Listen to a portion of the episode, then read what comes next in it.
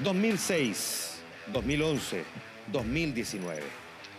Los movimientos estudiantiles encabezaron multitudinarias manifestaciones sociales en Chile. Hoy, en Cien Indecisos, hablaremos de educación en la propuesta constitucional. El texto consagra el derecho a la educación. Y afirma que este es un deber primordial e ineludible del Estado. Se incorpora un sistema nacional de educación pública, laico y gratuito. Compuesto por establecimientos e instituciones estatales de todos los niveles y modalidades educativas. En el artículo 41 se garantiza además la libertad de enseñanza. Y en dos artículos se menciona la prohibición del lucro. Para el debate de esta noche abordamos, por ejemplo, el rol de los privados. ¿Y qué pasará con la educación particular subvencionada? Este podcast disponible en este código QR.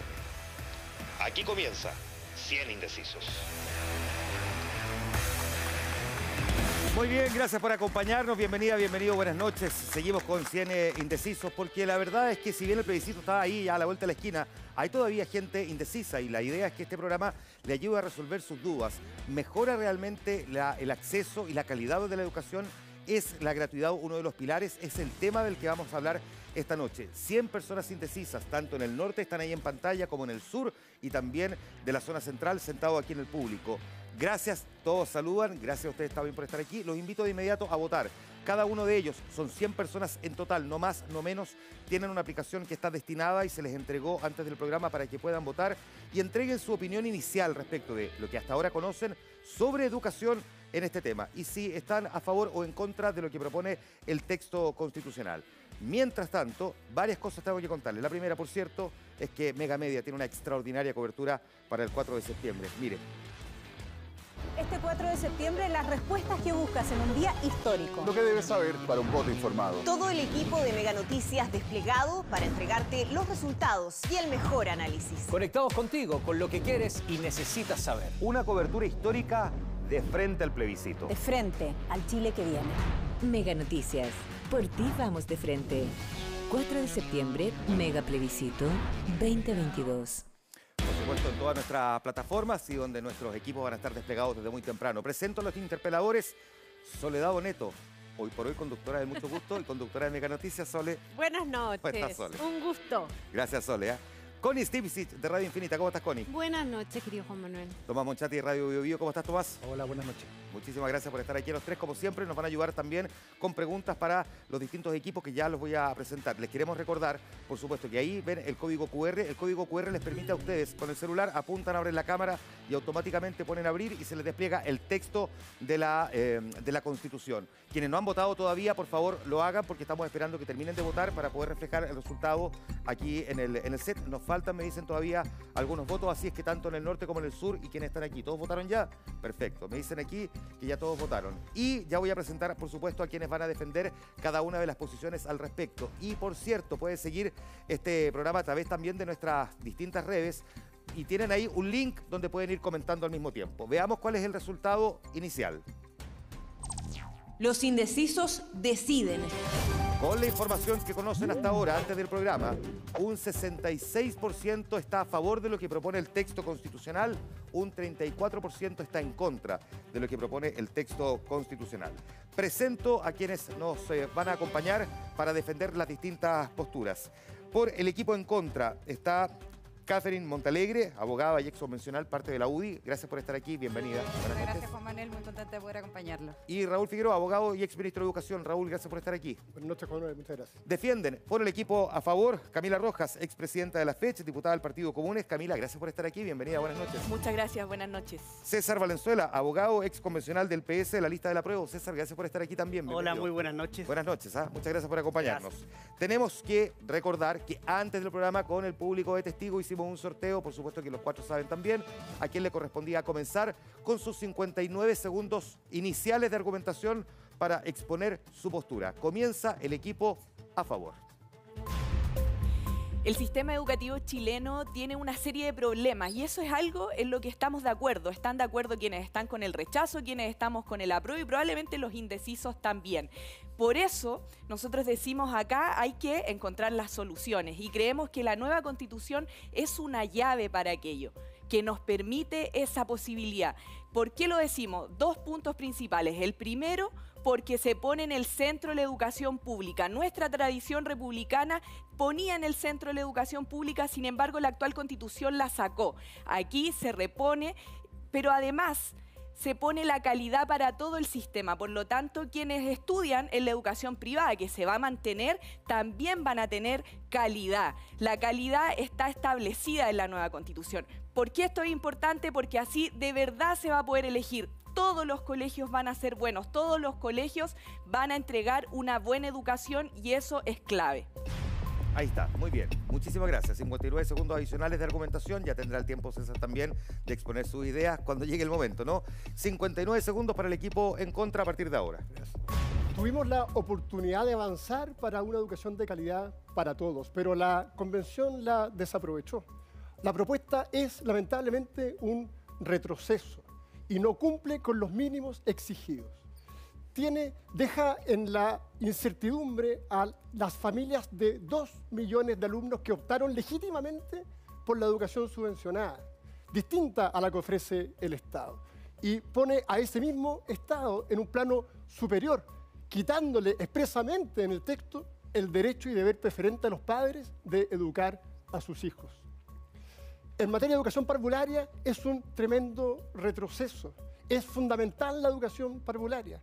Hoy día, con esto, los niños quedan últimos en la fila.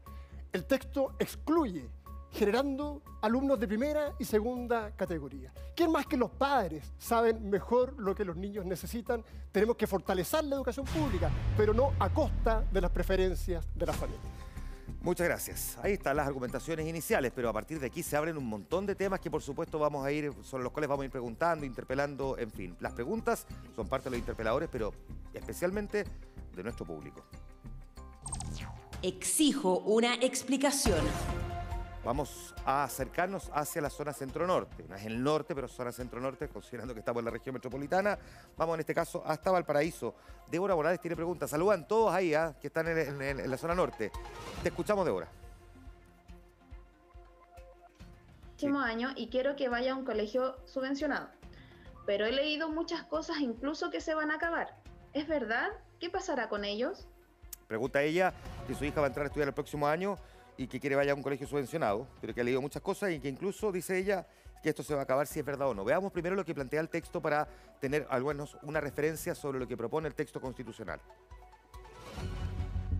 Artículo 41. Se garantiza la libertad de enseñanza y es deber del Estado respetarla. Esta comprende la libertad de madres, padres, apoderadas, apoderados y tutores legales a elegir el tipo de educación de las personas a su cargo, respetando el interés superior y la autonomía progresiva de niñas, niños y adolescentes.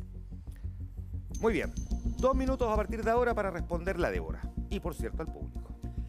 Sí, es una pregunta legítima porque la verdad es que ha existido muchas dudas y se ha generado información falsa sobre esta materia. Pero es importante tener presente qué es lo que son los colegios particulares subvencionados. Los colegios particulares subvencionados, como su palabra lo indica, son colegios particulares, es decir, que no son estatales, pero que a diferencia de los particulares pagados, reciben financiamiento del Estado. Es decir, para nosotros saber si van a seguir existiendo los colegios particulares subvencionados, nosotros tenemos que revisar dos condiciones, que existan colegios privados y que reciban financiamiento del Estado. El Sistema Nacional de Educación que plantea la nueva educación plantea expresamente que el sistema se compone de establecimientos creados por el Estado, es decir, estatales, o reconocidos por este. Esos son los colegios privados, por lo tanto la primera condición se cumple. Y en segundo término, hay una disposición transitoria, que es la número 31, que expresamente señala que la ley que crea el Sistema Nacional de Educación debe generar el financiamiento de la educación pública y de aquella que cumpla con los requisitos establecidos por la ley. Esa garantía de financiamiento de los establecimientos particulares subvencionado no existe en la actual constitución. Por lo tanto, ¿va a dejar de existir la educación particular subvencionada? No. Aquí se asegura que va a seguir existiendo la educación particular subvencionada. ¿Va a estar financiada? Sí. Va a recibir financiamiento, pero que es fundamental, y esto tiene que ocurrir en colegios completamente pagados, en colegios públicos y en particulares subvencionados. Principios, fines. No queremos discriminación, queremos pluralismo. Esto dice la Constitución y por eso a nosotros nos parece tan importante que esos elementos se compartan, porque necesitamos mínimos comunes, porque no queremos que ocurra que en un colegio a usted le digan, porque ha pasado, si no le gusta a su hijo se lo lleva. Ha pasado. No queremos que ocurra eso, queremos darle poder a los padres, madres y apoderados precisamente. La educación particular subvencionada se mantiene y la educación pública se fortalece. Muy bien.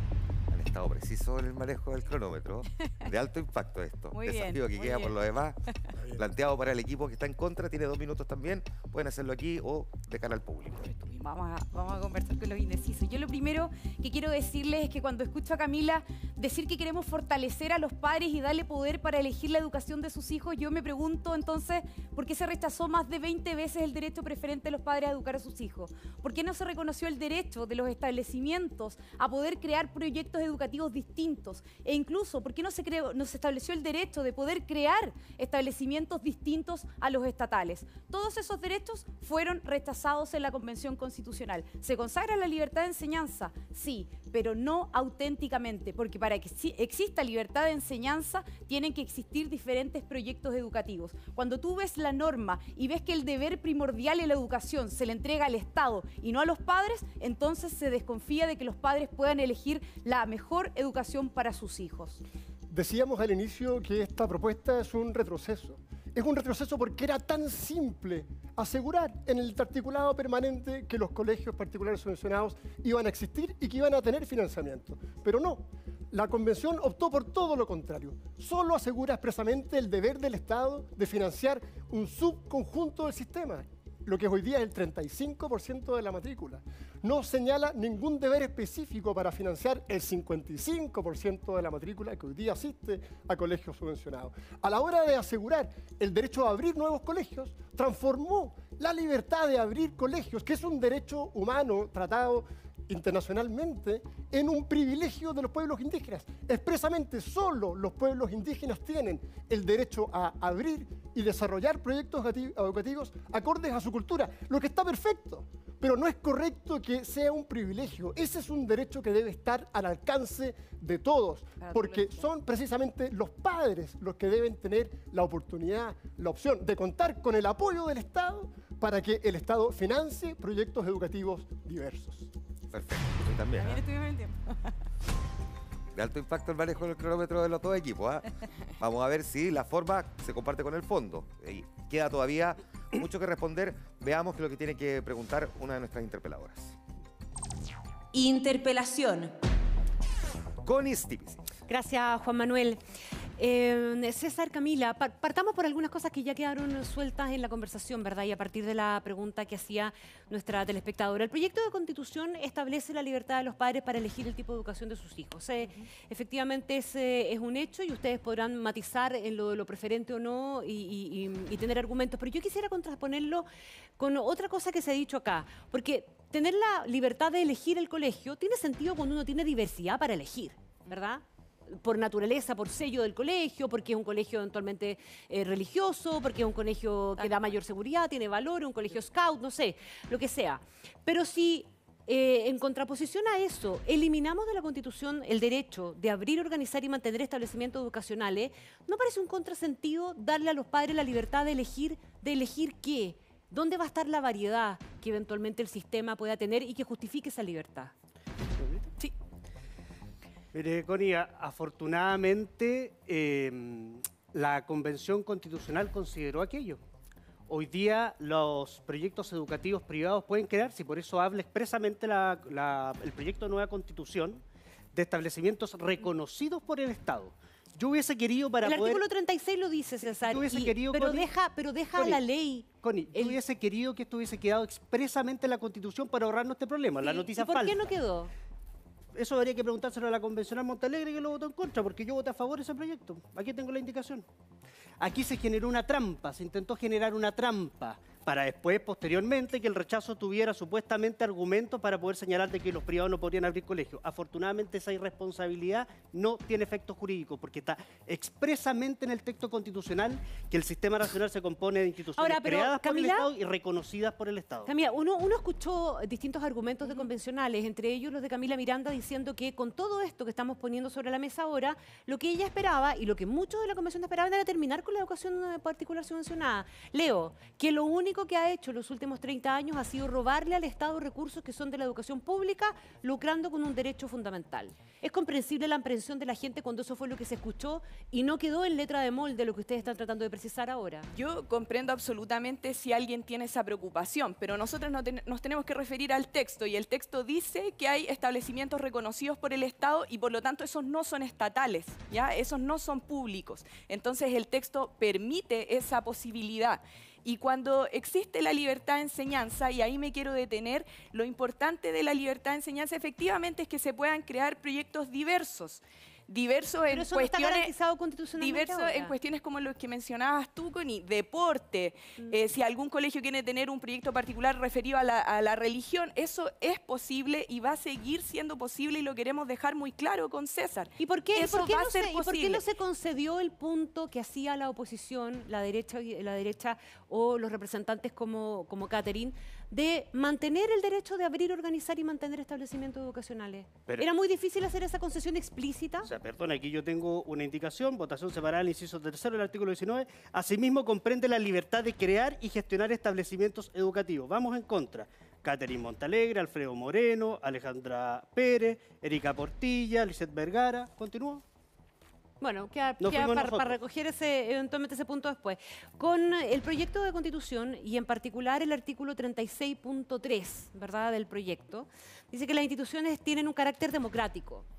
¿Puede un privado entonces, una congregación religiosa, abrir o dirigir un establecimiento en el que se sea un directorio, por ejemplo, elegido el que tome todas sus decisiones?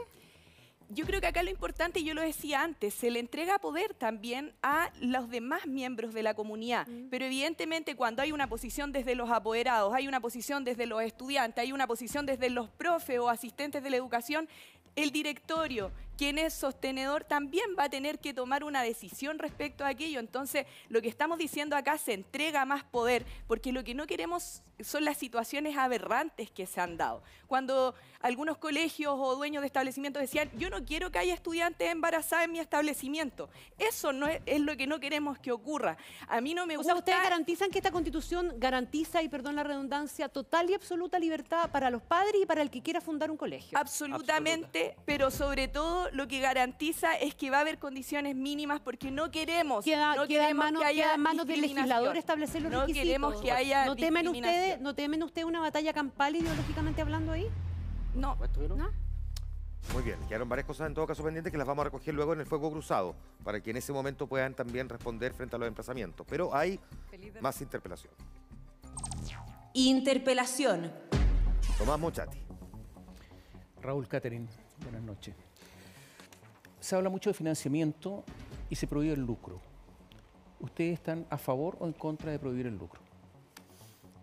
A ver, es muy simple el tema del lucro, Tomás. Eso ya está zanjado en el debate. No, no, es que no, no. Pues está zanjado, si estamos hablando Sí, del texto. sí, sí, no, pero es que es importante hablar del tema porque ustedes están por el rechazo, entonces podría estar en contra. O sea, Está bien, vamos a... Está Entonces perfecto, hay, hay que especificar el asunto. está perfecto el punto. Hoy día, el fin al Pero lucro... ¿están a favor o en contra del Pero lucro? el fin al lucro está zanjado y yo... No, no está zanjado, Está no. zanjado, está zanjado. El 90% del sistema hoy día no tiene lucro.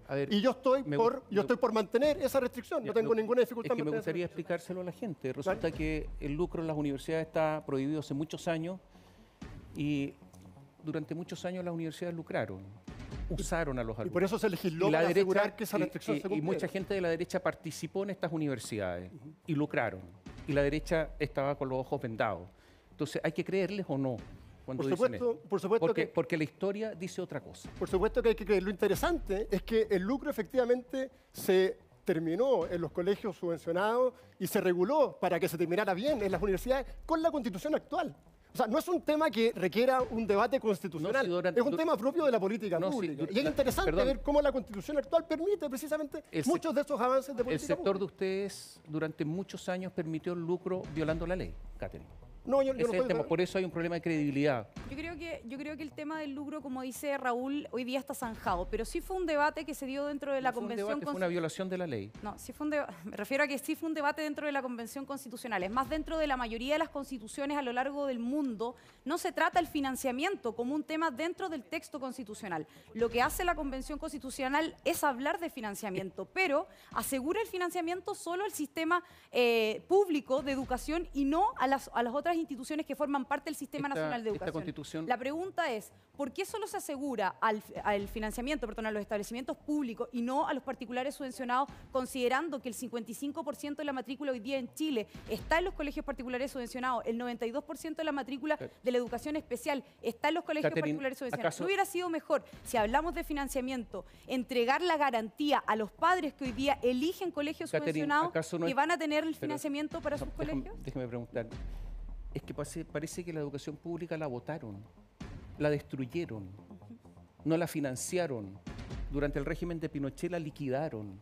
Y la educación pública es muy importante, entonces por eso hay que preocuparse de ella. Pero es importante entonces tomar- ustedes están en contra de la educación pública y hablan en contra permanentemente de la educación Te digo, pública. te digo algo, entonces, Tomás, por yo favor, concuerdo contigo. Yo creo que hoy día es primordial y uno de los avances que crea este- esta propuesta de nueva constitución es poner el foco en promover la educación pública. Tenemos que mejorar la educación pública, pero no en desmedro de la educación quisiera, subvencionada. quisiera hacer una, quisiera hacer una pregunta de fondo. Es muy importante que en la educación haya gente de familias ricas y pobres juntas, que estén en los escritorios al lado. Y eso lo hace la educación, y eso lo hace la educación pública. Eso De manera que, de manera, de manera que, de manera que en algún momento tengan códigos comunes para que la sociedad puedan conversar entre Es ellos, que hoy no conversan. Por eso es importante la educación pública. Entonces, dejen de hablar en contra de la educación pública. Tomás, estamos, y la absolutamente, Constitución lo reconoce. estamos absolutamente de acuerdo. Si hay algo importante... Pero esto es no pasa, pues. Es que no, lo que pasa es que hay que fortalecerla con las medidas correctas. ¿Qué necesita la educación pública? Que no sea capturada por intereses específicos. Hemos visto cómo las paralizaciones abundan lamentablemente en los establecimientos del Estado. Durante el 2019, un paro de un mes y medio, 2.500 establecimientos pararon, el 99% de ellos fueron establecimientos del Estado porque estaban capturados. ¿Qué necesitan esos establecimientos? Necesitan recursos, como todo el sistema, pero necesitan también medidas concretas para evitar que sean capturados, requieren autonomía, requieren espacio, requieren innovación, requieren flexibilidad. Esa es la reforma que el país necesita. Gracias. Muy bien, muchísimas gracias, gracias Tomás. Pregunta al público. Exijo una explicación. Vamos hasta nuestra pantalla, la zona sur. Ahí está la gente de la zona sur. Saluden también. Ahí están todos saludando, todos en vivo también en el programa. Pregunta en esta oportunidad María Alejandra Saldías. Hola, soy educadora de párvulos y creo que niños y niñas que han ido a un jardín infantil cuentan con mejores aprendizajes que aquellos que no han tenido esa posibilidad. Por esto me gustaría saber, ¿por qué la propuesta no consagra su obligatoriedad? Ahí está la pregunta. Y siempre es bueno complementar para saber qué plantea el texto de la propuesta de nueva constitución. Sobre el punto en particular lo vemos. Artículo 35, inciso 7. La educación es de acceso universal en todos sus niveles y obligatoria desde el nivel básico hasta la educación media inclusive. Dos minutos para responder a partir de ahora. Es muy importante que los niños efectivamente puedan asistir a la educación parvularia y de eso no hay duda. Pero hoy día tenemos un problema, tenemos una ley que es una, una letra muerta en la Constitución, que establece supuestamente una exigencia para ingresar a la educación básica y es que tú hayas hecho el kinder. Pero eso no sucede en la práctica y ¿sabe por qué es letra muerta? Porque no tenemos la capacidad suficiente para otorgar matrícula para todos los alumnos de kinder. Si nosotros hubiésemos replicado esa idea, hubiésemos replicado la letra muerta. ¿Qué es lo que había que hacer? Hacerse cargo del problema y el problema es que existiera matrícula. Y por eso que lo que hace el proyecto de nueva constitución es garantizar la existencia de matrícula suficiente, la garantía de la, del acceso universal a la educación parvularia. Una vez que tengamos esas condiciones, por supuesto que podemos conversar la obligatoriedad, pero lo que estamos haciendo es imponer una obligación al Estado, no una obligación a los padres y apoderados que al fin y al cabo se hace imposible. Lo último que decía César es muy importante porque aquí lo que estamos diciendo, el Estado tiene la obligación de que se imparta educación parvularia. Tiene la obligación de entregar el prekinder y el kinder. Si usted quiere llevar a su hijo o hija esa educación, usted tiene la posibilidad porque hay un cupo para usted. Por lo tanto, la obligatoriedad se cambia. No, no, no se lo van a llevar preso por no llevar a su hijo o hija al jardín, pero el Estado lo va a asegurar si usted lo decide. Y por eso nosotros decimos insistentemente que este texto constitucional da poder y da más poder a los padres y madres. Y en este caso es muy importante porque puede haber un padre, una madre, un apoderado que dice, yo en verdad mi hijo es muy chico, no lo quiero llevar todavía al colegio por la razón que sea. Pero lo que queremos es asegurar que cuando usted sí lo quiere llevar, usted sí va a tener el cupo. Por lo tanto, consideramos que, de nuevo, lo que cambia es la obligación. No es la obligación de usted, es la obligación del Estado de asegurar el cupo en la educación para que usted pueda ir y llevar a su hijo o hija. Perfecto. Muchísimas gracias. Dos minutos a partir de ahora. Bueno, lo que pregunta María Alejandra es fundamental y lamentablemente la Convención retrocede de manera dramática en aspectos de educación parvularia. La Constitución vigente en una reforma de hace varios años establece, entre otras cosas, la obligatoriedad del kinder en educación parvularia y también el deber del Estado de promover y de asegurar el acceso a la educación parvularia. Por lo tanto, lo que se ha planteado acá no es una gran innovación. La diferencia es que lo que era antes obligatorio, fundamental para promover con fuerza la asistencia a uno de los niveles más importantes de los niños en el mundo de su formación que viene, es retroceder. Era obligatorio, pasa a ser voluntario. La señal que da este texto es que la educación parvularia no es tan relevante.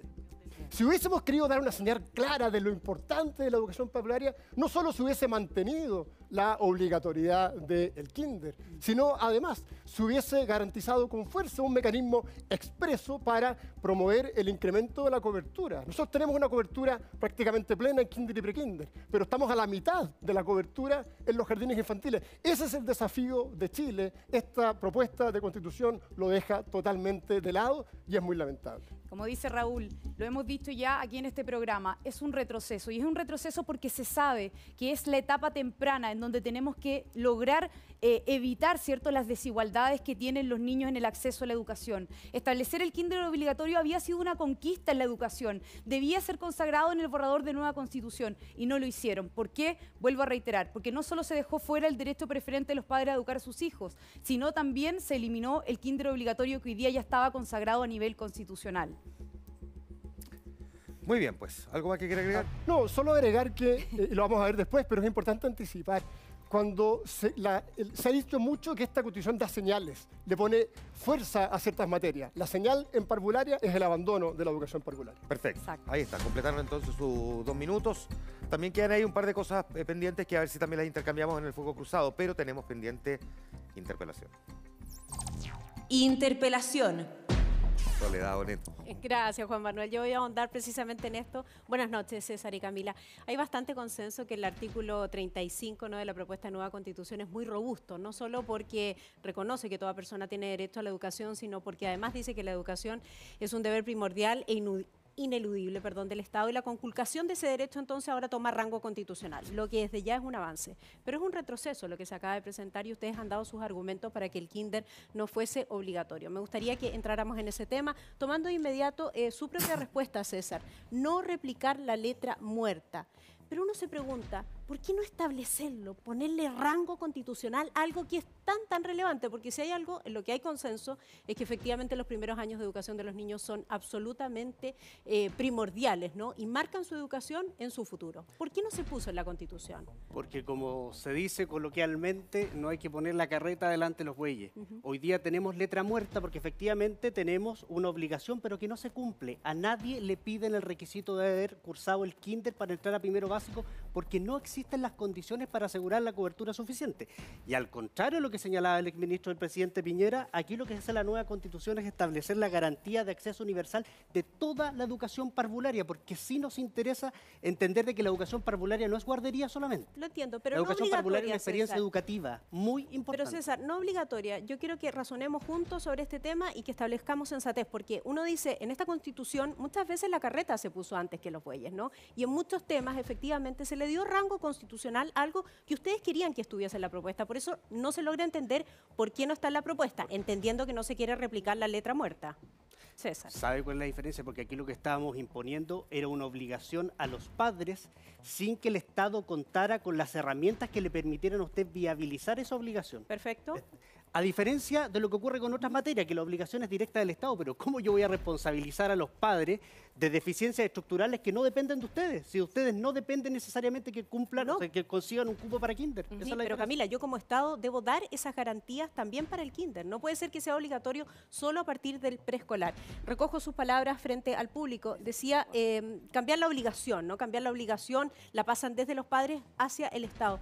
¿Y no será que tal vez es necesario obligar a los padres en, en un país como el nuestro, ¿no? con nuestra realidad, a llevar a sus hijos efectivamente al kinder? Porque es allí donde adquieren los conocimientos necesarios para el resto de su vida. Bueno, nosotros creemos en este caso que en vez de obligar, nosotros tenemos que promover, porque efectivamente, y yo creo que ahí todos estamos de acuerdo para que no hagamos caricaturas, nosotros también creemos que la educación de párvulo es fundamental, que el prekinder, el kinder y también los niveles medios, la sala cuna, tienen que estar garantizadas y por eso está establecido la cobertura universal hacia donde tenemos que avanzar. Y es cierto, cambiamos la obligatoriedad con este nuevo texto. La obligación es del Estado, la obligación ya no es de los apoderados y quiero sumar ahí que si uno mira el mundo, que también es importante en debates como esto, en muchos países la obligatoriedad parte desde el primero básico, como se establece en la nueva constitución, y se suma que el Estado tiene que asegurar el acceso en los niveles de los niños y niñas más pequeños. Camila, tiene tanta razón usted en lo que está argumentando que estuve estudiando o leyendo un poco más acerca del ejemplo de Estonia, que es un súper ejemplo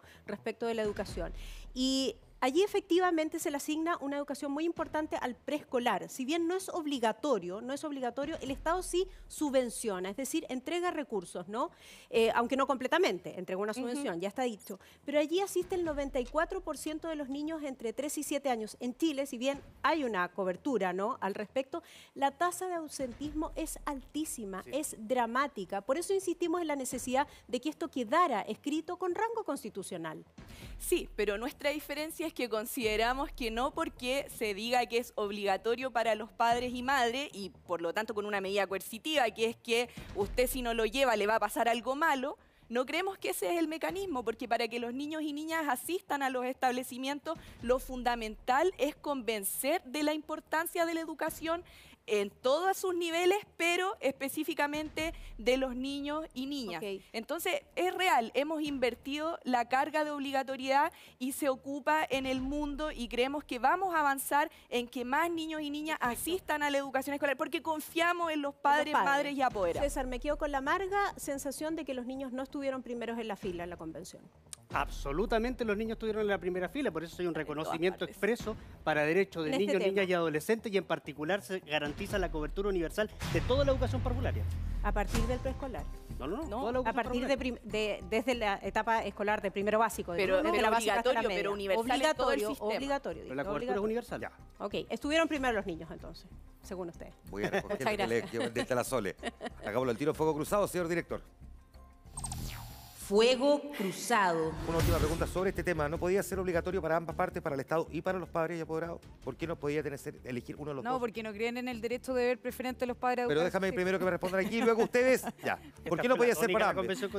¿Por qué no podía ser para ambos? ¿Por qué? El Estado tuviese la obligación, pero también los padres. Porque sería irresponsable y letra muerta, tal como sucede hoy día, que yo imponga a usted una obligación y no le dé las herramientas para que usted pueda cumplir con esa obligación. Y por eso hoy día es letra muerta. ¿Por qué no existe ley para hacer la obligatoriedad Por lo tanto, ¿Por lo que, no hay está, cupo? por lo que tú estás diciendo en este caso es que los- el Estado todavía no puede garantizarle a todos, si los obligo, a que puedan llevar a sus hijos. Justamente. Por lo tanto, podría uno considerar también que varias otras propuestas de la Constitución, como por ejemplo el derecho a vivienda digna, tampoco eventualmente el Pero Estado tenga capacidad de cumplirlo. Pero ahí hay una obligación hacia el Estado. Está bien, pero no porque la obligación de universalidad, eso es fundamental. No, por- no porque no tenga la obligación de que yo voy a ir a exigir mi casa. Si todo el mundo va a exigir su casa, el Estado tampoco le va a poder proveer la casa. Entonces, seguiríamos Pero básicamente con bajo el cómo mismo está problema. redactado, un apoderado, apoderada va a poder exigir que tiene que tener su cupo, tal como puede exigir en otros derechos sociales, también va a poder exigir su cupo en educación de párvulo, porque eso es lo que dice, asegura la universalidad. ¿Cuál es el argumento que plantean aquí? A ver, lo primero es que no existe ley, entre otras cosas, porque la diputada Camila Rojas votó en contra de esa ley. Esa ley se tramitó, se aprobó primero por unanimidad en la Cámara de Diputados y luego por razones estrictamente políticas bastante mezquinas para la importancia de lo que estamos hablando, se rechazó. Se insistió en esa ley y se volvió a rechazar. Bueno, veamos, no vamos a perder tiempo porque podemos revisar la historia de la ley. Se rechazó la ley que implementaba la obligatoriedad y se establecía todos los mecanismos de gradualidad para que fuese efectivamente posible. Porque hay un tema muy importante. El kinder tiene cobertura de un 93%. Lo que falla es la asistencia. Y no asisten porque los padres no le dan la importancia. Las señales para O sea, que le los den padres son irresponsables. No, no, no, no, no, no. Los, los padres no, No le dan la los política esa. Bueno, ¿por no, qué- ese, no es el punto. Lo ¿Por qué no asisten, Raúl? Por- no, no asisten. ¿Por De hecho, la- las principales razones es porque los, las encuestas señalan a los padres que no le dan al nivel de educación parvularia, a los que no los llevan, el nivel de relevancia que el resto le ¿Es da. esa la razón por y la y la obligatoriedad colabora a que se le dé esa importancia. Ya, déjame. es la- esa es la razón por la que no No, asisten. no es esa la razón y quiero decir que mis votaciones son absolutamente coherentes porque yo defiendo este punto tal y cual en la misma forma en la Cámara. Yo creo que la obligatoriedad tiene que ser del Estado de asegurar la universalidad y no una imposición hacia los padres, madres y apoderados. Y decir que en los casos en que los niños y niñas no asisten a la educación de párvulos se da por situaciones de lejanía. Estamos hablando de niños de cuatro años. ¿Ya? Entonces, cuando llueve, es más complicado sacarlo. Se enferman más. O sea, hay que ponerse en la situación de esos apoderados que no llevan a sus hijos a la educación de párvulo. Y claro, tenemos que crear mejores condiciones para ello. Que Bueno, y ahí, la, y ahí la pregunta es entonces, ¿dejamos abandonados a esos niños que en sectores rurales tienen problemas para poder acceder a un kinder, a poder Todo acceder, por ejemplo, a los jardines? Claro que no. Debe existir hoy día y sobre todo consagrar, no en retroceso, lo que hoy día ya está consagrado, que es el kinder obligatorio, que permite entregarle las herramientas a los padres. Primero, que el Estado ponga el foco en entregarle las garantías de que esos padres van a tener las condiciones para poder llevarlo. Pero especialmente que los padres también tomen conciencia de la importancia que es la educación temprana, desde Déjame- la educación parvularia en adelante para entregarles las mejores Déjame herramientas este para poder desarrollarse Porque a niveles educativos más Solamente si yo sigo la línea argumental de ustedes, que no se puede obligar a los padres si es que todavía el Estado no lo puede garantizar. ¿Qué se puede explicar entonces en materia? Déjame hacer la pregunta primero. ¿Qué se puede explicar en materia de salud? Donde todos van a pasar a cotizar en el sistema público y donde no tenemos la garantía de que efectivamente a todos los puedan atender en tiempo y forma como corresponda. ¿Por qué en un caso sí y en otro caso no? No, Juan Manuel, yo quiero detenerme en que aquí estamos hablando solo del kinder, porque se está diciendo el kinder decía obligatorio y ya no dice obligatorio, pero nosotros estamos hablando de que en la nueva constitución todo el sistema de educación de párvulos, desde No la sala cuna, los niveles no medios, kinder y no pre-kinder, obligatorio. todo el sistema va a ser universal. Pero no Eso es lo fundamental. Todo el sistema. Hoy día solo se habla de kinder, pero cuando los, acá los panelistas decían la educación de párvulo es importante, no solo se está hablando del kinder, se está hablando de la sala cuna, se está hablando de los niveles medios que no salen Y mencionados. quitan- y ustedes Tampoco quitan su.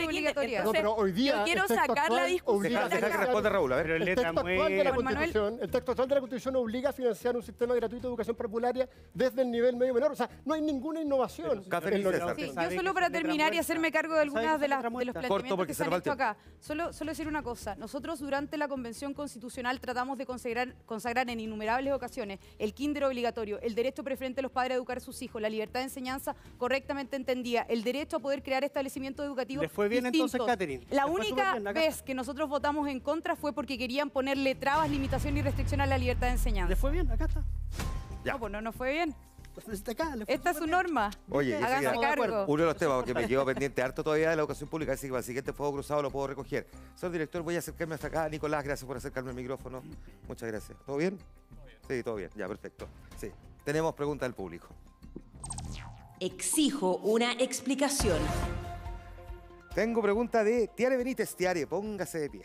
Tiene pregunta Tiare, acérquese nomás con toda confianza. no. Ahí, micrófono, todo suyo, ahí a la Ahí sí. cámara. Puede acercarse incluso más al centro para que le haga la pregunta a ambos equipos. Hola, me llamo Tiare. Eh, como todos los jóvenes de este país, eh, salí hace dos años de la universidad y también estoy el tema del CAE, eh, que muchos de los jóvenes de este país estamos endeudados por eso y mi pregunta es qué implica en la educación, en la qué implica la, gratuidad de la educación el, el tema del CAE.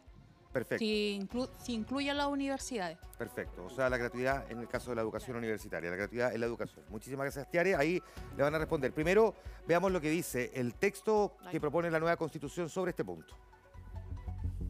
Artículo 37, inciso 6. Los estudios de educación superior conducentes a títulos y grados académicos iniciales serán gratuitos en las instituciones públicas y en aquellas privadas que determine la ley. Dos minutos para cada uno de los equipos. Comienzan ustedes en esta oportunidad.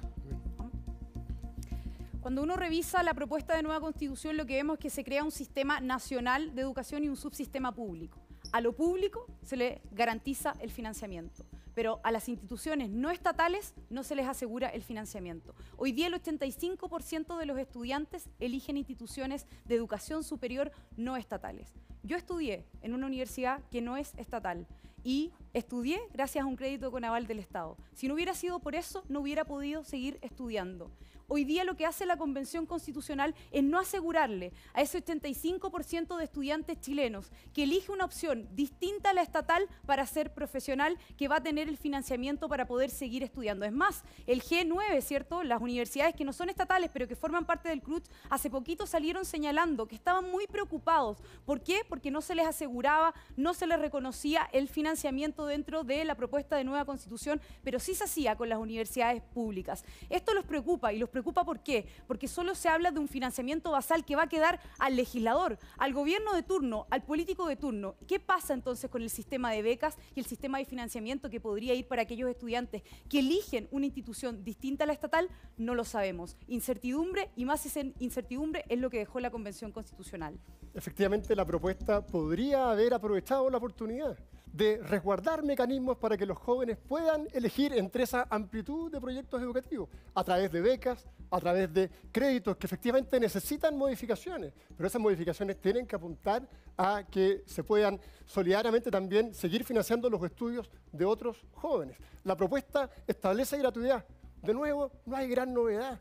La gratuidad está hoy día establecida. Y les voy a dar una noticia. Hoy día hay gratuidad, por ejemplo, en los institutos profesionales, gracias a que el Tribunal Constitucional, que ha sido tan vilipendiado en toda esta discusión, obligó al Estado a darle gratuidad a los institutos profesionales, porque originalmente era solo para las universidades del Estado. Muy bien, muchísimas gracias. Sus dos minutos. Vamos. El equipo a favor, dos minutos también para responder la pregunta de Tiari y por supuesto que es una duda que tiene mucha gente del público. Defendiendo el Tribunal Constitucional, está importante eso. Mire, ¿sabes lo que pasa? Yo puedo entender de que a alguien no le guste la propuesta en materia de educación de la nueva Constitución. Pero hay que leerla, o sea, es una cuestión básica, porque ¿saben que El artículo 37, número 6, que además fue leído al comienzo de esto, es expreso. Miren, los estudios de educación superior conducentes a títulos y a grado académico, es decir, la educación superior, serán gratuitos en las instituciones públicas y en aquellas privadas que determine la ley. O sea, está clarísimo, ¿no? Quiero ir más allá. Yo he sido una defensora de los deudores educacionales. Presenté un proyecto de ley llamado Chao DICOM para que los deudores educacionales no estuvieran en los DICOM, porque qué injusto que cuando uno tiene una deuda educacional vaya a parar a un registro comercial. Presentamos otros proyectos de ley que hoy día están en discusión y que este gobierno les puso urgencia. Para nosotros este es un tema central y el exministro del presidente Sebastián Piñera así lo puede corroborar. Y quiero decirles algo más, cuando el tema de educación superior, este tema que es tan importante y sentido, no está en la constitución actual. Es la nueva constitución la que dice expresamente que va a haber instituciones gratuitas, tanto públicas como las que se adscriban a la ley. ¿Y por qué es importante dejar eso a la ley? Porque no nos olvidemos que la crisis educativa chilena tiene que ver también con instituciones que estafaron a sus estudiantes. Entonces no es tan simple decir que aquí quede establecido que cualquier institución va a recibir plata. ¿Usted quiere que la plata del fisco vaya a parar a cualquier institución? ¿A cualquier institución educativa? No, queremos que vaya y que se use bien, que sea plata bien usada. Y eso, eso lo tiene que determinar la ley tal cual lo hace hoy. Hoy hay instituciones privadas que tienen gratuidad y las instituciones públicas, por cierto, tienen gratuidad vamos a mantener eso y por lo tanto va a estar esa posibilidad de tener que est- de estudiar sin tener que endeudarse. Perfecto, ahí está. La exposición y la respuesta también que le entregan, pero vamos a complementar un poco más este área y para que nos están viendo sobre un tema que ha sido trascendental, que ha movilizado masas por lo demás en los últimos años, en la siguiente interpelación. Interpelación. Soledad, hecho. Gracias, Juan Manuel, y precisamente el tema que estábamos hablando. Eh, buenas noches, Raúl y Caten. Eh, Raúl, como ministro, ¿se convenció que hay universidades que no debiesen existir? Existen universidades que no cumplen estándares de calidad mínimo y existe una institucionalidad que apunta precisamente a asegurar que efectivamente todas apunten a cumplirlo y las que no lo cumplen o bien eh, tienen que cerrar paulatinamente porque no están con esos estándares. Eso es así y esto día ocurrir. ¿Se convenció también que hay carreras que no deben existir por su calidad eficiente? Es bien importante que las universidades tengan una oferta académica acorde con eh, la realidad de, del país. Hay un caso emblemático que es el de criminalística. Peritos criminalísticos. Claro, Son recordemos que fue una, estudiantes una universidad del Estado la que hizo esa oferta de esas carreras. No fue, una, no fue una universidad privada. Porque Pero hubo varias universidades. Hubo Pero- varias Pero universidades. el caso emblemático fue uno en particular con una Sí, la UTEM, la UTEM, pero hubo más de, de esa universidad en específico, hubo varios planteles que ofrecieron esa carrera y truncaron el sueño para siempre, y, y dicho sea de pago, so- con el pago, ¿no? De varias familias chilenas. Bien, pero lo que yo quería establecer es que usted se dio cuenta como ministro que efectivamente hay una deficiencia en la calidad universitaria, algo que no, no estoy generalizando. En algunas universidades, por eso le preguntaba si se había convencido que habían carreras universidades que no Estaba debían convencido existir. de antes. De hecho, Sí. uno llega al ministerio precisamente para tratar de mejorar esos aspectos. Entonces, Raúl, era necesario y urgente revisar esto, esta oleada de privatización, ¿no? Que ha servido mucho también, hay que reconocer eso, y lo que ha significado desde el año 1981, ¿no? Desde que se crearon las universidades privadas, pero que ha tenido también, eh, que ha tenido falencias y deficiencias muy grandes, que, insisto, han arrasado con el sueño de muchas familias chilenas. Chile, efectivamente, y Chile ha avanzado muchísimo. En la propuesta, parte de eso se corrige. No, no, la propuesta corrige poco, la verdad es que no va nada, porque no hay, no hay ninguna innovación respecto a lo que hoy día ya existe. Eso es lo que es bien interesante. Todo lo que hoy día existe en materia de calidad, en materia incluso de evitar que proyectos de mala calidad estén disponibles, está hoy día vigente, gracias a otro, al marco constitucional vigente. La constitución actual, la realidad hoy día en Chile es una realidad distinta de hace 30 años. Y en ese sentido es muy importante no perderse en esto.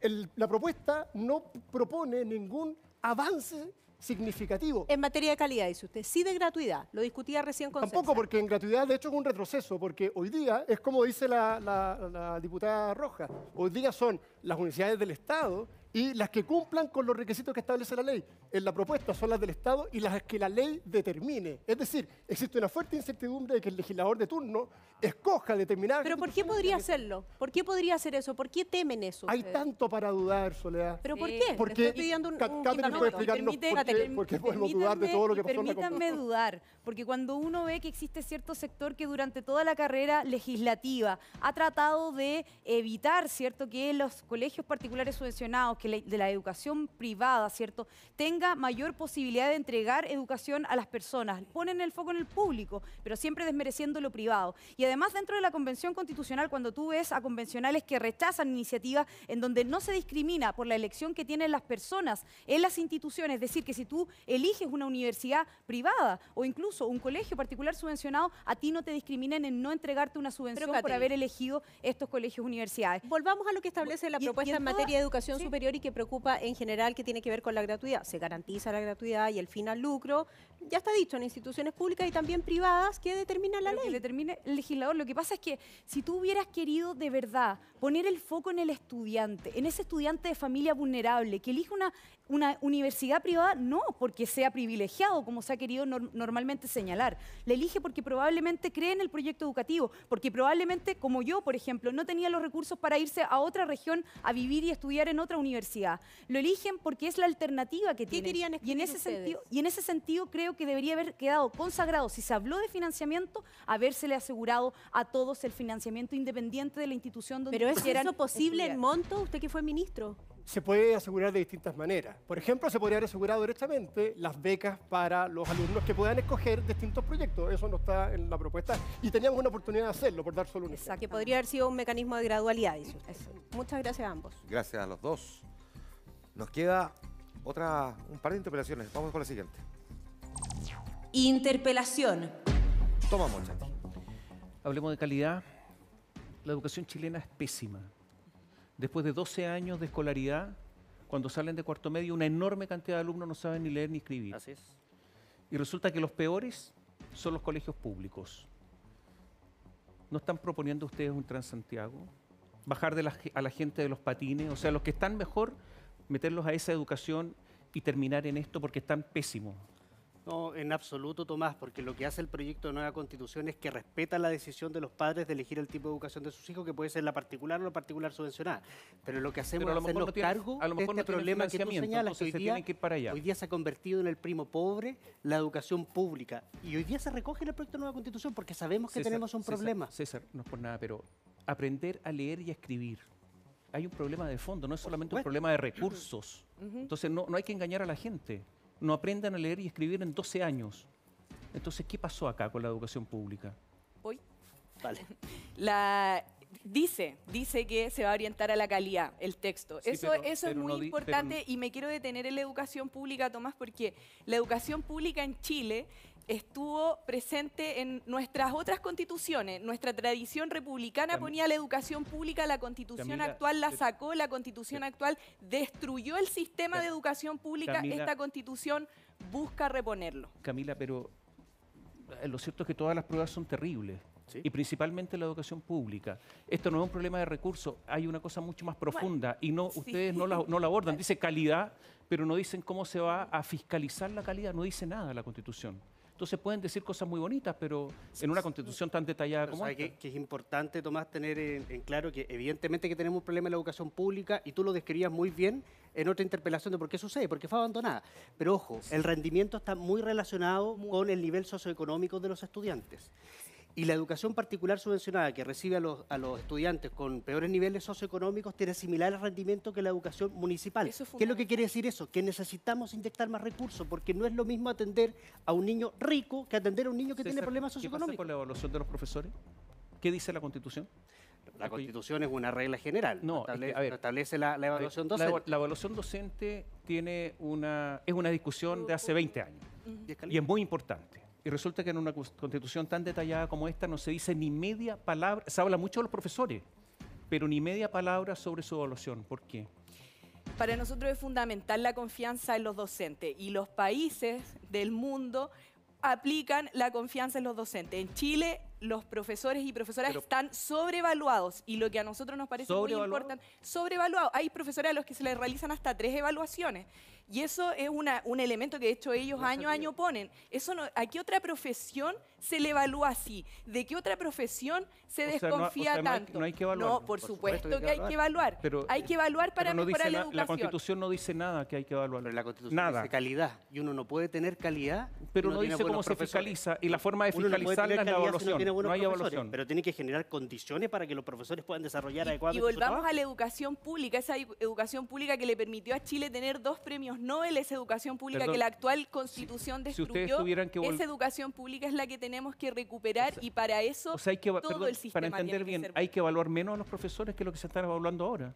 No, hay que evaluar están distinto. sobrevaluados. Hay que evaluar distinto, Tomás, porque a ti, te- y, y lo digo muy honestamente, a ustedes, ¿a alguien le parece lógico que un profesor tenga tres evaluaciones? ¿No es, no es eso peor? Parece no que tenemos- significa pero- agobio, pero porque sí. no, no estamos teniendo los buenos resultados que queremos, entonces parece que eso no es tan Pero si, bueno. pero si la evaluación es muy laxa, resulta que cuando alguien sale mal evaluado no pasa nada, una segunda evaluación no pasa nada, una tercera evaluación en una de esas, mientras tanto los alumnos siguen La- recibiendo una mala enseñanza, así esa es la evaluación. Las evaluaciones constatan hechos.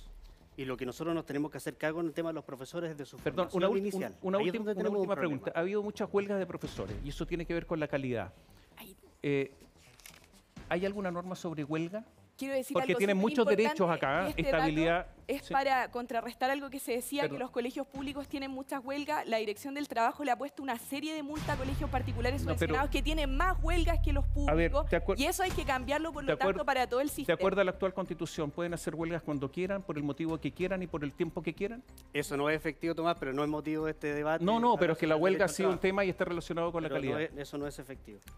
Porque además una Bueno, bien déjenlo, para la, bien simple. para la intervención más adelante. No, completará la respuesta. Sí, lo que pasa es que la huelga supone la suspensión de la relación laboral. Yo me imagino que usted no quiere suspender la relación laboral porque cuando se suspende la relación laboral no hay pago. Y yo me imagino que No, los yo- trabajadores yo- trabajan porque hay pago. No, pero yo Pero hice, no, no, no, yo hice otra pregunta. Cuando quieran, por el motivo que quieran y por el tiempo que quieran. No va a ser así. ¿Se cree que es antojadizo? Pues, No, pero si eso es lo que dice la Constitución, No, por eso. porque eso no es así, pues Tomás. Y de hecho el problema hoy día está en los colegios privados y las malas condiciones de los profesores y acá se asegura la estabilidad laboral para todos. Perfecto, muchas gracias. Tenemos todavía otra interpelación más.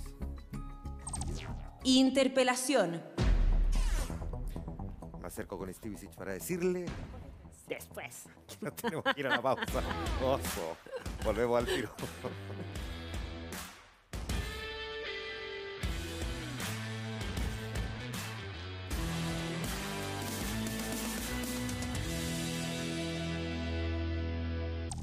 Interpelación. Estamos de vuelta a los 100 indecisos. Teníamos pendiente interpelación de Connie Radio Infinita. Gracias. Eh, Raúl, Catherine, la Constitución del 80 fue la primera en consagrar el derecho a la educación. Eh, hoy día ese derecho a la, amplia- a la educación se amplía en su reconocimiento en el texto constitucional. ¿Qué es lo que no les gusta a ustedes de que se desarrolle con una mirada más amplia y eventualmente se modernice también esa concepción de la educación como derecho constitucional?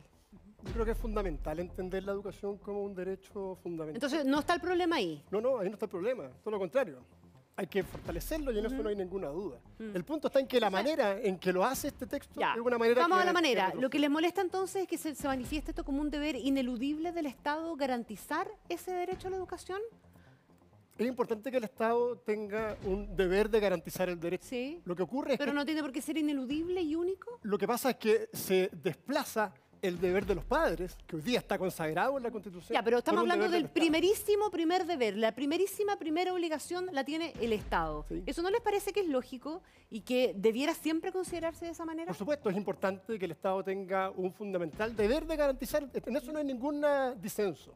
El Y disenso si, si está... se consagra ese esa obligación del Estado sin impedir lo otro. Es que impide, ese es el problema. Pero no, porque no, Por, no de- necesariamente por lo impide. diversa- por diversas maneras. Primero, apunta, todo esto está lleno de matices, ciertamente, pero apunta a una concepción más bien única de proyectos educativos. La Constitución, el proyecto, establece un conjunto de fines y principios que están perfectos, pero luego señala que la ley va a generar la forma, la forma, una forma pero no en, que deben, el en que deben reconocimiento. materializarse. Entonces, bien, lo que ocurre es que se garantiza el derecho, pero de una sola manera, no, y eso no- es muy negativo no para descarta, no descarta que la ley reconozca distintas formas también de, de otorgar esa educación. Metamos en la ecuación el hecho, dame un segundo, dame un segundo, metamos en la ecuación el hecho de que eh, ese derecho constitucional a la educación, consagrado como veíamos desde la Constitución del 80, ha sido insuficiente hasta ahora, de la mano de los privados participando activamente, ¿verdad?, en el otorgamiento o en el cumplimiento de ese derecho consagrado en la Constitución del 80. Y que el péndulo nos lleve de nuevo a creer entonces,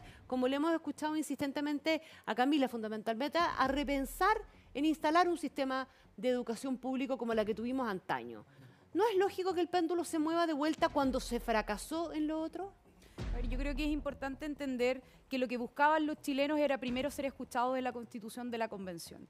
Y cuando tú ves que las iniciativas populares de norma, todas ellas que hablaban sobre educación y- el derecho preferente de los padres a educar a sus hijos, sobre libertad de enseñanza y sobre crear diferentes proyectos educativos, fueron rechazadas. Pero estamos hablando de una cuestión a lo mejor Entonces, que más ves- semántica, cuando Catherine, tú- a lo mejor, sí. a lo mejor. No, aquí pero- está reconocido la libertad de, de enseñanza. Sí, pero no con las mismas palabras. Eso Está reconocida la libertad de enseñanza, pero circunscrita a ciertos fines y principios. Fines y principios que, como dijo muy bien mi compañero Raúl, van a ser determinados por el legislador en la forma Y- en que deberán y- y- cumplirse. y quién- es más, dice el que artículo lo van a- que 36 lo van a legislar es en más, sentido Es contrario? más, el artículo 36 en su número 3 establece que los establecimientos de instituciones que conforman parte de este sistema se deben, deben estar sujetos a un régimen común. Cuando tú eso lo circunscribes, además, que no se consagró el derecho a crear establecimientos educacionales distintos a los estatales, tampoco se reconoció el derecho preferente de los padres y tampoco se reconoció el derecho a crear proyectos educativos distintos, lo que estás viendo es que existe una preponderancia del Estado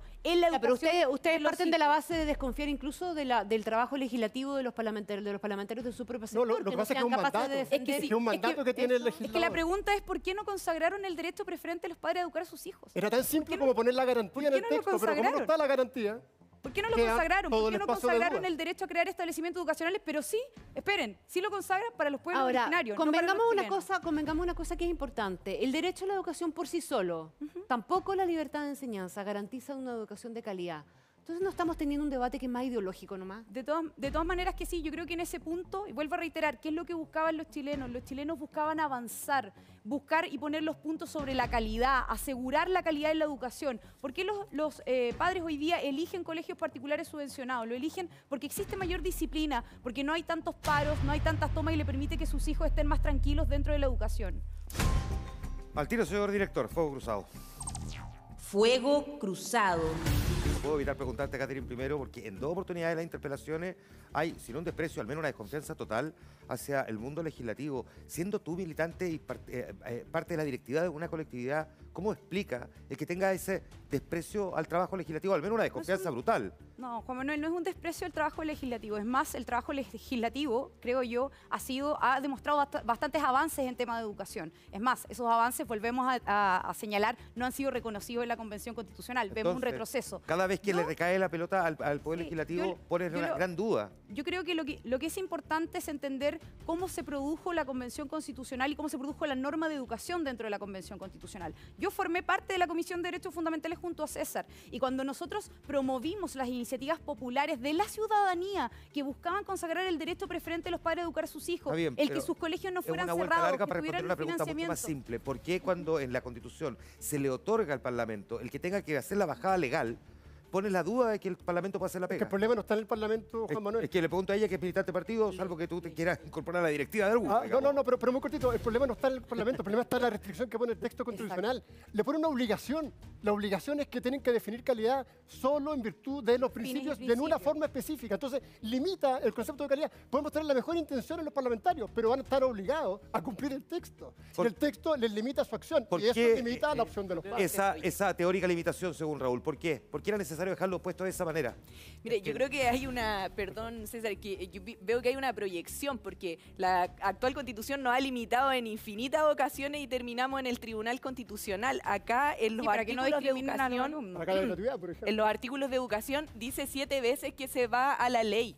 O sea, es, hay temas que se dejaron a la ley y hay que confiar también en ese proceso. En el Senado tienen la mitad de los votos. El que entonces- eliminaron en la convención.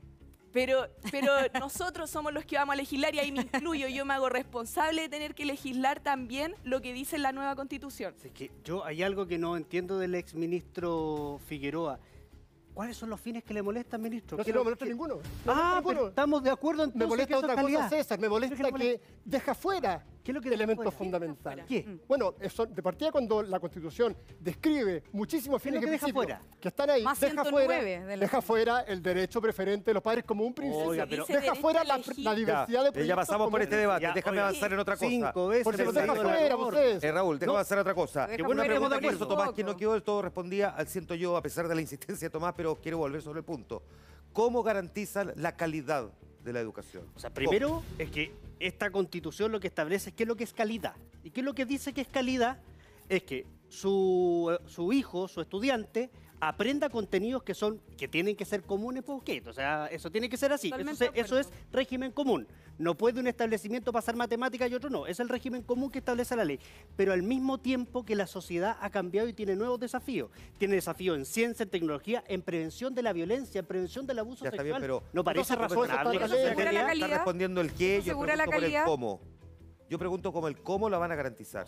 por varias Porque razones. el listado pero puede ser este- largo, este pero el cómo lo proyecto se hace implementamos cargo no de un elemento que es ineludible ¿Cómo se para garantiza efecto de la asegurar calidad? la calidad, que es financiamiento. Financiamiento. Financiamiento y instituciones que además fiscalizan. La superintendencia de educación. O sea, aquí estamos hablando de. deci- o sea, cuando usted dice en el texto que va a haber calidad, hay una diferencia radical desde de la Manuel, un Eh, perdona, Raúl, es que tú deja- sí, antes de tu dato, tú dejaste planteado hace harto rato atrás también que había que mejorar la educación pública, Por pero pusiste una serie de peros respecto de que puede quedar cooptada políticamente. Eh, defírme tú, ¿cómo se mejora, pero de verdad, la educación pública? volviendo a la sala de clases, dándole autonomía a los establecimientos, generando espacios de innovación, dando flexibilidad, evitando la captura por grupos de interés. El Instituto Nacional, cuyos problemas son conocidos de todo Chile, es la el liceo público que ha recibido más fondos públicos en el último tiempo. Por más recursos públicos que se le entregan, su calidad sigue a la baja, César. porque lo que necesita son directores empoderados, autonomía para desarrollar Entonces, el proyectos. ministerio no bien la pega. Hiciste un El listado Estado, largo, César, tú fuiste exactamente, dirigente el y Estado. estuviste no en la hizo bien calle la pega. pasando además como estudiante secundario. ¿Cómo miras lo que acaba de escribir él, por ejemplo, en el ejemplo concreto de un establecimiento público que vive una crisis? Es que, es que el Instituto Nacional vive una crisis, yo de eso no hay duda y yo de ninguna forma avalo lo que está sucediendo en este momento. Pero perdóneme que el que fue ministro fue el señor Figueroa, no fui yo. Si no funcionó la fórmula, usted es el que tiene que hacerse responsable, no nosotros. Por supuesto que tenemos que... Era la autoridad. Porque, de nuevo, los proyectos que apuntaban a dar más flexibilidad en el sistema no rechazados. prosperaron en el Congreso. Los proyectos que... Su receta no fue recibida. No tuvimos el tanto, apoyo no político funcionó. por parte de la oposición para Yo poder que avanzar en usted fue el ese tema ministro, tan no yo. Tuvieron Ya. el gobierno y no Pongámonos fortalecieron la educación pública, de dejémoslo claro. Tiempo. Ahí está, fuego cruzado. Uf. Ya. Respiré un poco. Eh, tenemos cada uno de ustedes 59 segundos, pero desde ya vayan reflexionando para prepararse para la votación final, ¿no? 59 segundos, comienza ahora el equipo, el equipo en contra. El equipo rockero. Nosotros somos... Yo entiendo lo que es viajar dos horas para llegar al liceo. Entiendo lo que es tener que trabajar y estudiar para poder pagar no solo mi universidad, sino también ayudar a pagar la de mis hermanos. Entiendo el sacrificio que realizan todos los días para entregarle mejor educación a sus hijos. Lo entiendo. Y lo entiendo porque lo viví. Lo entiendo porque sé el sacrificio que realizan ustedes y sé la importancia de la educación para las familias más desposeídas, que ven en la educación la esperanza para que sus hijos salgan adelante. Cuando tú ves que una familia de escasos recursos pareciera que tiene el camino zanjado, yo por lo menos me indigno. ¿Y por qué me indigno? Porque ¿quién mejor que ustedes, como padres, saben qué es lo mejor para sus hijos? Mientras ustedes confiaban en la Convención Constitucional, en que los iba a poner primero, en que iba a reconocer todos aquellos derechos que hoy día ya tienen garantizados, ¿qué lo que hicieron? Lo que hicieron es decir que el Estado tiene un rol primordial por sobre ustedes en la educación de sus hijos. Mientras ustedes confiaban en ellos, ellos desconfiaron de ustedes. No creo que eso sea lo que ustedes merezcan. Muchas gracias. Muchísimas gracias. 59 segundos, el equipo a favor a partir de ahora. Ha quedado claro a lo largo de este programa que usted va a seguir eligiendo la educación de sus hijos, porque siguen existiendo los colegios particulares subvencionados, porque a diferencia de hoy día su financiamiento está asegurado y asimismo se pueden abrir establecimientos educacionales que no sean públicos. ¿Cuál es la variación entonces que hace esta constitución? Que por primera vez en nuestra historia establece un verdadero derecho a la educación y un derecho a la educación de calidad que no dependa de su bolsillo un derecho a la educación que no requiera que usted, perdonando la expresión, se rompa el lomo para poder darle buena educación a sus hijos. La sociedad, el Estado, no los gobiernos, la sociedad y el Estado está estableciendo un sistema y ese sistema lo que permite es terminar con las desigualdades, dar oportunidades, no más. No más, y esto es muy importante, salas de clase con vidrio roto donde los niños pasan frío. Nunca más estudiantes endeudados con talentos que se esfuerzan. Eso es el apruebo, es la educación del futuro, mirando siempre hacia adelante, no quedando estancados como lo que nos propone el rechazo. Muy bien, muchas gracias César. Ahí también la argumentación del equipo a favor. Público, los que están en el norte, los que están en el sur, los que están aquí en el estudio, tomen sus celulares y empiecen a votar después de todas las argumentaciones que hemos visto a lo largo del programa. Mientras tanto, nosotros nos vamos a ir a la pausa comercial. Son solamente 100 personas las que votan. Tendremos el resultado de inmediato tras la pausa. Volvemos.